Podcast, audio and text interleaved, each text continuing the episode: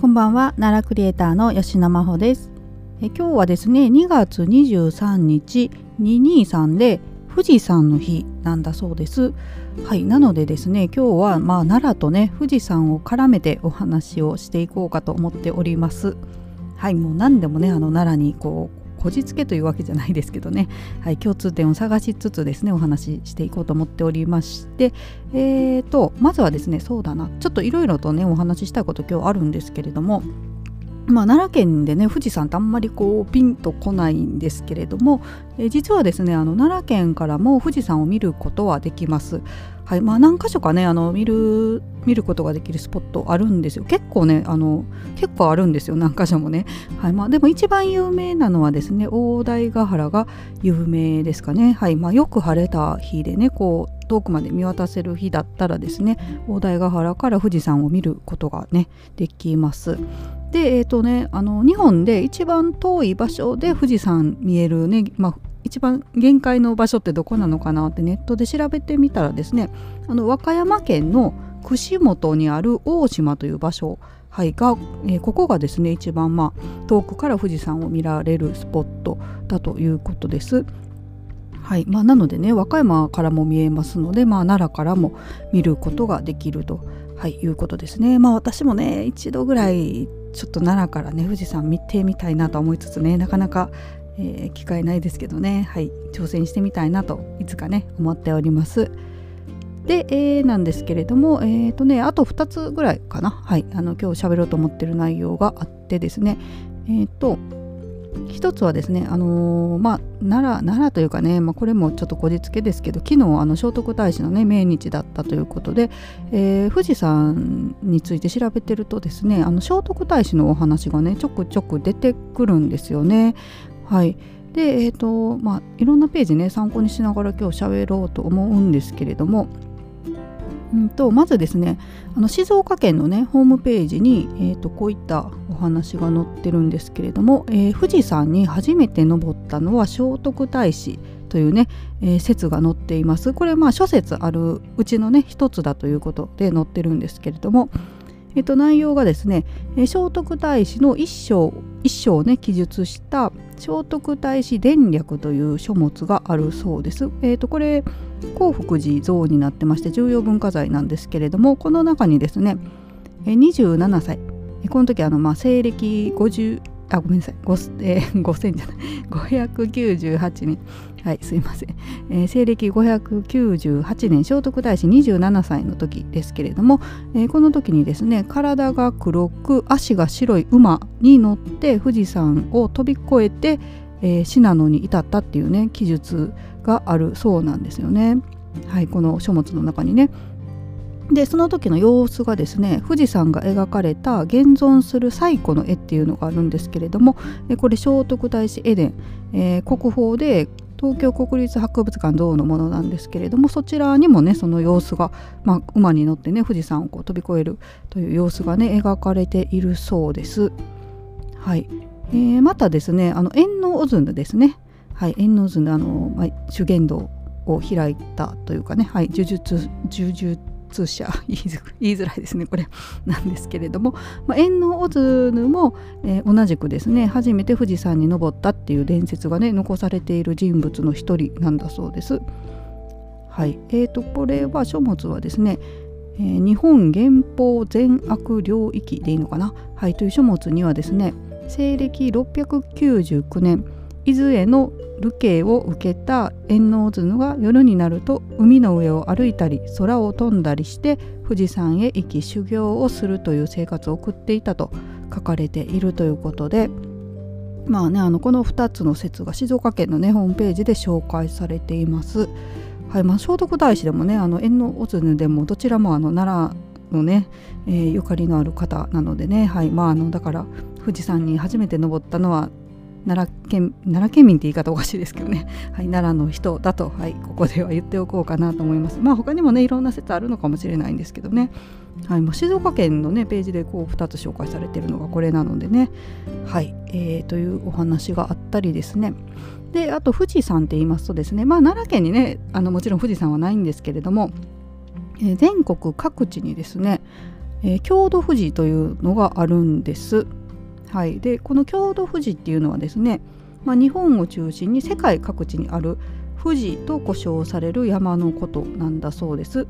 で、えーと、その多くはですね山陽が、まあ、富士山にね似ていることにもよりますけれどもあとはまあ歴史的に富士山と何らかの関係がある山とかその土地を代表する山にも富士をねつけた、まあ、冠したものがあるということで、えーとまあ、他にもねあのふるさと富士とも呼ばれたりするそうなんです。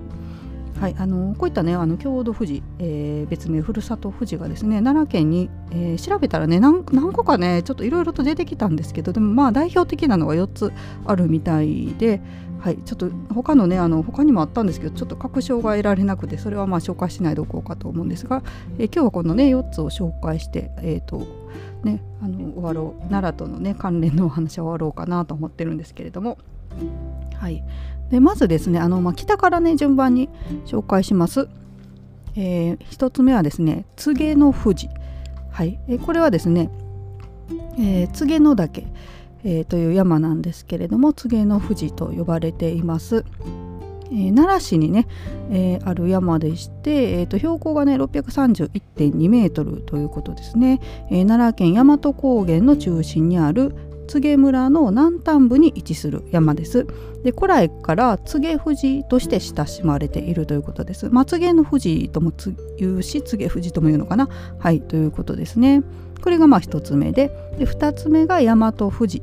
これはですね向岳のことですね。はいえーと、宇田市と奈良市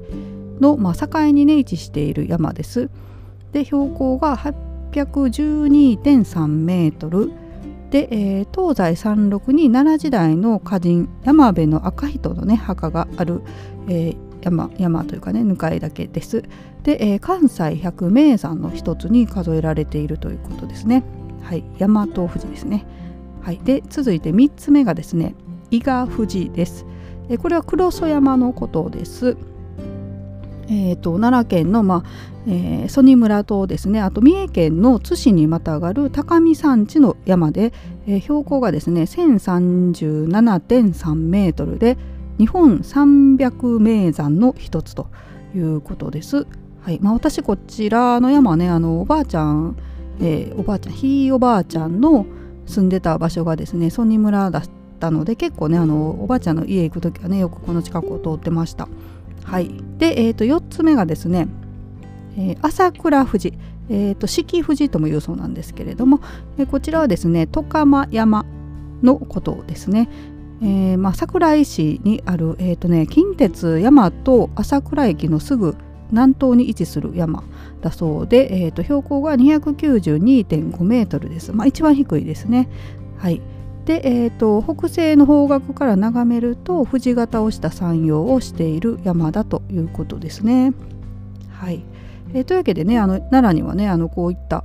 えー、郷土富士ふるさと富士がね4つあるということで、まあ、他のはちょっとねあの分からな、まあ、ネットでは引っかかるんですけどね、はい、あのウィキペディアとかにはこの4つがね紹介されてたり私あと奈良県っていうのね勉強会行った時もあったんですけどその時もねこの4つ紹介されておられたので、はいまあ、これがね一応正式に、まあ、共同富士としてね認定されているものなのかなと思って今日ご紹介させていただきました。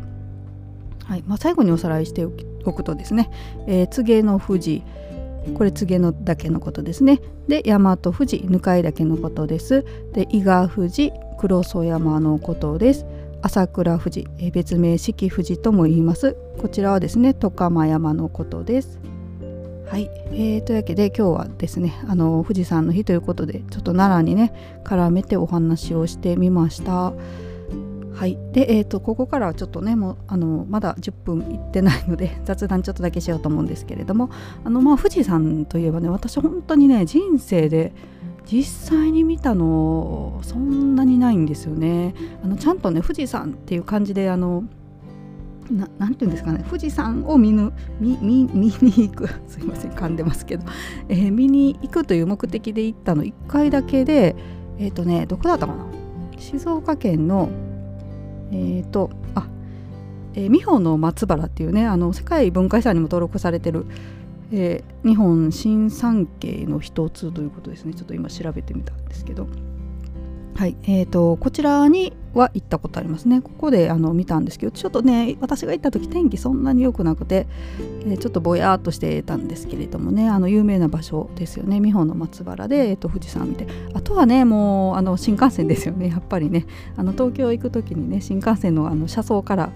えー、見える富士山ということでね。それはだからまあね東京何回ぐらい行ったかな。私もあんまりね東京多分人生で5回ぐらいかな行っったの5回ぐらいしか行ってないと思うんですよね。はい、なのでまあ本当にねあの両手で数えられるぐらいしか富士山ってね見たことないんですけれどもね、はい、もう地元の、ね、方だと本当に毎日毎日富士山見ておられると思うんですけれども、はい。まあ、見たらねやっぱりわーってなりますね。はい。まあ、海と一緒ですね。なんか奈良県民の 海なし県で育った奈良県民がこう海を見た時みたいなあんなあんな感じの感動がありましたね。富士山見た時ね。はい。えーと、はい、というわけで、まあ、最後あの、うん、ぐだぐだと喋っちゃいましたけどね、えー、今日もねあの奈良のお話ちょっと絡めてさせていただきました。というわけで今日も最後まで聞いてくださいましてありがとうございました。それではまたさようなら。